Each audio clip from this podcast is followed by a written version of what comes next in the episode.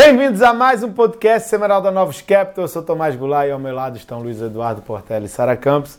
Nessa semana que a gente pode dizer que foi uma semana exaustiva, né, Sara?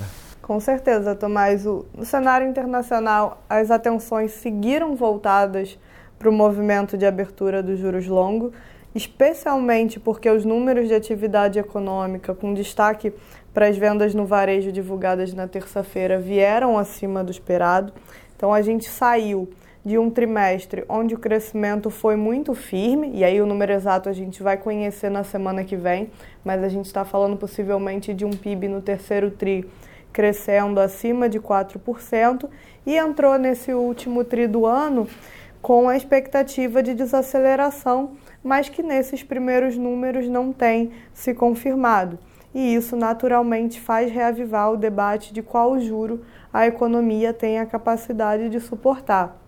E em meio é, a esse contexto de números mais fortes durante a semana, é, teve vendas no varejo, produção industrial, jobless claims bastante é, tranquilo, era importante que o Powell referendasse a comunicação de outros membros do Banco Central, né, o que veio acontecendo desde a semana passada, é, e deixasse explícito que está observando o movimento das condições financeiras e isso pode significar uma necessidade menor do Banco Central ter, de, ter que subir juros. E foi o que ele fez. Ele é, explicou a interpretação dele sobre o movimento recente de abertura. Ele disse acreditar é, que não é algo gerado pelo próprio Banco Central ou por alta da, da inflação esperada, mas sim por um aumento do prêmio de, de risco.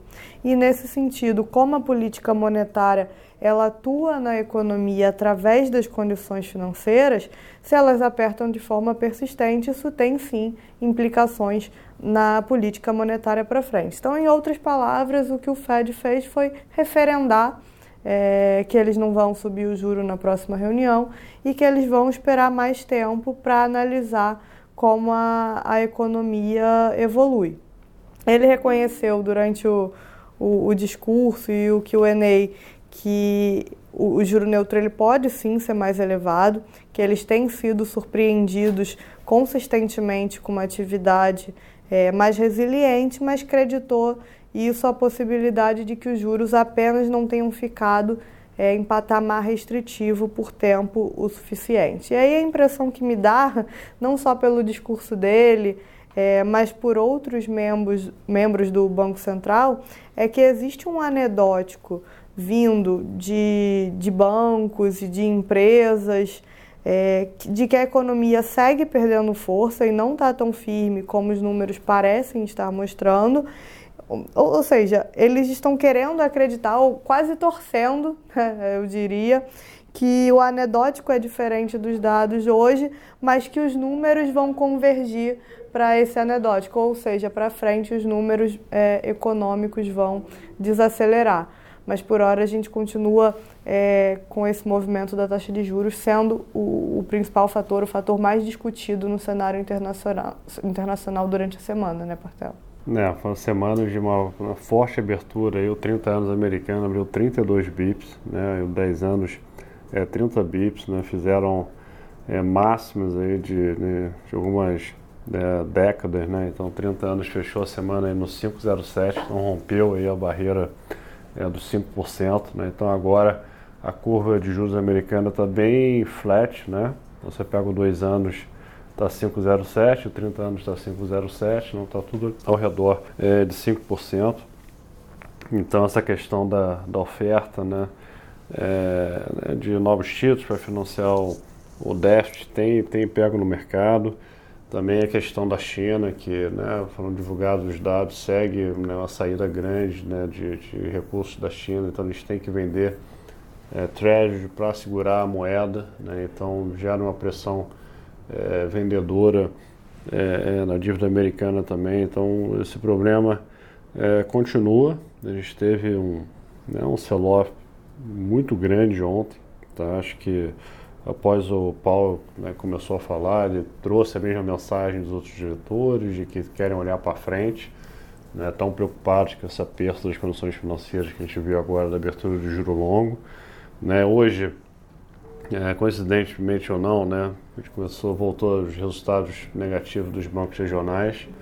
Então, alguns bancos caindo aí de 8% a 12%, voltando a trazer preocupação aí do setor é, bancário americano, ao mesmo tempo que os juros né, voltam a fazer máximo. Né? Lembrando que em março, ali, quando a gente estava né, discutindo o Fed acelerar a alta de juros, uma forte abertura de juros também, a gente começou a ver problemas nos bancos. E agora a gente está, né, voltou é, é, a ver novamente e o pessoal do Fed parece estar bem assustado. Né? Então acho que eles querem acompanhar, ver os, os dados de outubro, novembro, para ver se é, é, como vai ser em relação ao terceiro TRI, que foi muito forte, né? como a gente acompanhou essa semana e como a gente vai ver semana que vem no PIB é, do terceiro trimestre. Bolsas caíram né, bastante na semana, de 2% a 3%. Então, a S&P 500 caiu 2,40%. Pop Bovespa também caiu em linha, é, 2%. Foi uma semana de dólar é, um pouquinho mais fraco contra DM, né? Sei lá, o euro subiu 0,80. O real aqui foi destaque positivo, né? valorizou 1% na semana, apesar desse forte aumento é, é, de juros emergentes. É, ok é, é, na semana, tá? É, as commodities, né? Esteve uma semana de, de, de petróleo, né? Um pouco mais né, estressaram, preocupação da, da guerra, né? chegou a bater 93 é, dólares, hoje acalmou um pouco né? com os Estados Unidos negociando a né, liberação de, de, de, de né, com a nome? Reféns. reféns, dos reféns, né? É, mas a gente segue nesse ambiente né, né, conturbado, né? acho que a gente tem a preocupação dos juros americanos, tem a preocupação da guerra, né, que, que vai seguir ainda. Lembrando que ponto crucial, acho para o mercado, é saber qual vai ser o impacto após Israel invadir Gaza, né, como é que vai ser a postura do Irã. Né, se o Irã entrar na guerra, a gente pode ter um problema é, do escoamento é, é, é, do petróleo no mundo e o petróleo pode ir para cima de 100 dólares. Então o mercado vai acompanhar atentamente é, todo final de semana como é que vai ser a guerra é, eu acho que essa intervenção dos Estados Unidos pedindo mais tempo né, para tentar negociar soltura dos reféns vai dar aí mais, um, mais algum prazo, mas esses dois riscos estão, estão é, na mesa é, por enquanto. Né? E os juros né, também seguiu abrindo, teve um forte stop né, ontem também, junto com os juros é, é, americanos. Hoje né, deu uma boa voltada, mas ainda fechou a semana aí com alto ao redor essa parte longa intermediária de 16, é, 16 bips. Tá?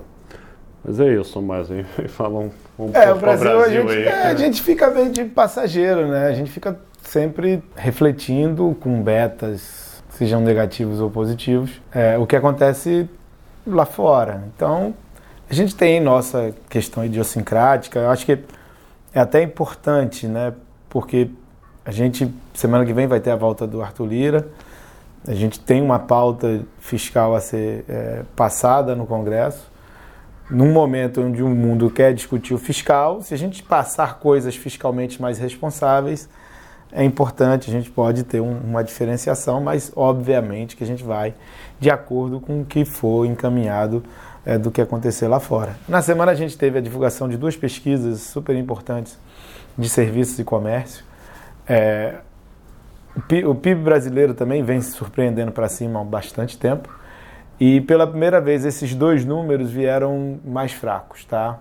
É, de alguma forma sinalizando que é, aqueles bens e serviços mais sensíveis à taxa de juros, né, todo o movimento de abertura de, de aumento de juros para o Banco Central, ele está começando a sentir e começando a mostrar qualquer é, algum tipo de enfraquecimento. Então a gente está olhando o terceiro TRI dos Estados Unidos, está vendo um número muito robusto, o terceiro TRI no Brasil deve ser negativo. Então é, é, isso é, é, um ponto importante que também é, bate muito na questão da política monetária doméstica. Roberto Campos Neto, depois de, ter ficado aquele disse-me disse, aquele papo, aquele burburinho de que ele tinha indicado que podia cortar só 25 é, em reuniões futuras, ele veio a público chamou a responsabilidade, quis mostrar para todo mundo, desmentiu que ele tenha feito isso semana passada, justamente para passar para o mercado a mensagem: olha, a gente tem lá o nosso forward guidance, as duas próximas, pelo menos, reuniões a gente vai cortar 50. É, não estamos mudando, obviamente, quando a gente olha lá fora, juros eh, futuros mais altos ou Fed Fund é, mais alta, isso vai significar que a gente pode cortar menos, mas assim, para as reuniões que a gente fez forward guidance não mudou nada. Então acho que é, é, é isso, né? a gente vai muito na dinâmica externa, mas tem gente, as questões domésticas que são importantes também. As domésticas, pensando nos juros, né? o mercado teve esse estresse, né? saiu de uma precificação de Selic de 9,5 para 11, né? no auge do estresse é, que a gente viu ontem. É, só que é isso, a atividade está começando a arrefecer, o terceiro tri vai ser negativo, a inflação está segue A inflação boa. segue muito boa. Brasília está meio assustada com esse cenário externo. O que é bom. Então, o que é bom, indicação com o Arthur Lira volta semana que vem, acho que a pauta vai começar a andar. E começaram a ventilar os nomes, acho que ok para os bancos centrais, uma lista de nomes que podem entrar. É, então acho que isso não vai, não vai gerar estresse. Acho que esses dois nomes que vão entrar no final do ano não devem gerar estresse é, é, no mercado. Então, olhando para o Brasil, parece que as coisas estão, estão ok. Né? A gente precisa lá fora de acalmar. Precisa lá fora acalmar. Quem manda é o César externo. É, semana que vem, só para destacar, a gente tem o IPCA 15, né, vai sair na quinta-feira. A inflação está super benigna ainda no Brasil. E lá fora, Sara? Lá fora a gente tem o PIB do terceiro TRI, como a gente comentou. Também vão sair os PMIs já para esse mês de outubro. E além disso, a gente tem a decisão de dois bancos centrais, mas mais relevante, né? É, tem o Banco Central da Europa, que esse daí também, por enquanto, não deve ter nenhuma novidade, manter os juros inalterados é amplamente esperado, não teve informação que é, alterasse o cenário econômico desde a última reunião. E o Banco Central do Canadá, que acho que esse pode ser um pouco mais interessante, apesar da expectativa também do mercado também ser de estabilidade, mas foi um banco central que recentemente voltou a apertar um pouquinho o tom, voltou a ficar mais rocks, porque apesar de alguns sinais de desaceleração, os salários surpreenderam para cima, as expectativas de inflação também ainda estão é, bastante elevadas e mais recentemente o quando a gente olha, por exemplo, para três meses anualizado da, das métricas subjacentes de inflação, parece que o progresso desinflacionário ele deu uma, uma estagnada. Então é, é importante ver nesse ambiente, né, para outros bancos centrais, como é que eles respondem a esse aperto das condições financeiras é, que está ocorrendo, apesar de não, não ser o, o, o, Fed, é interessante ver como os outros bancos centrais reagem, se reagem é, da mesma forma. É isso, pessoal. Até semana que vem. Grande abraço. Bom final de semana a todos e até a próxima. Bom final de semana. Um abraço.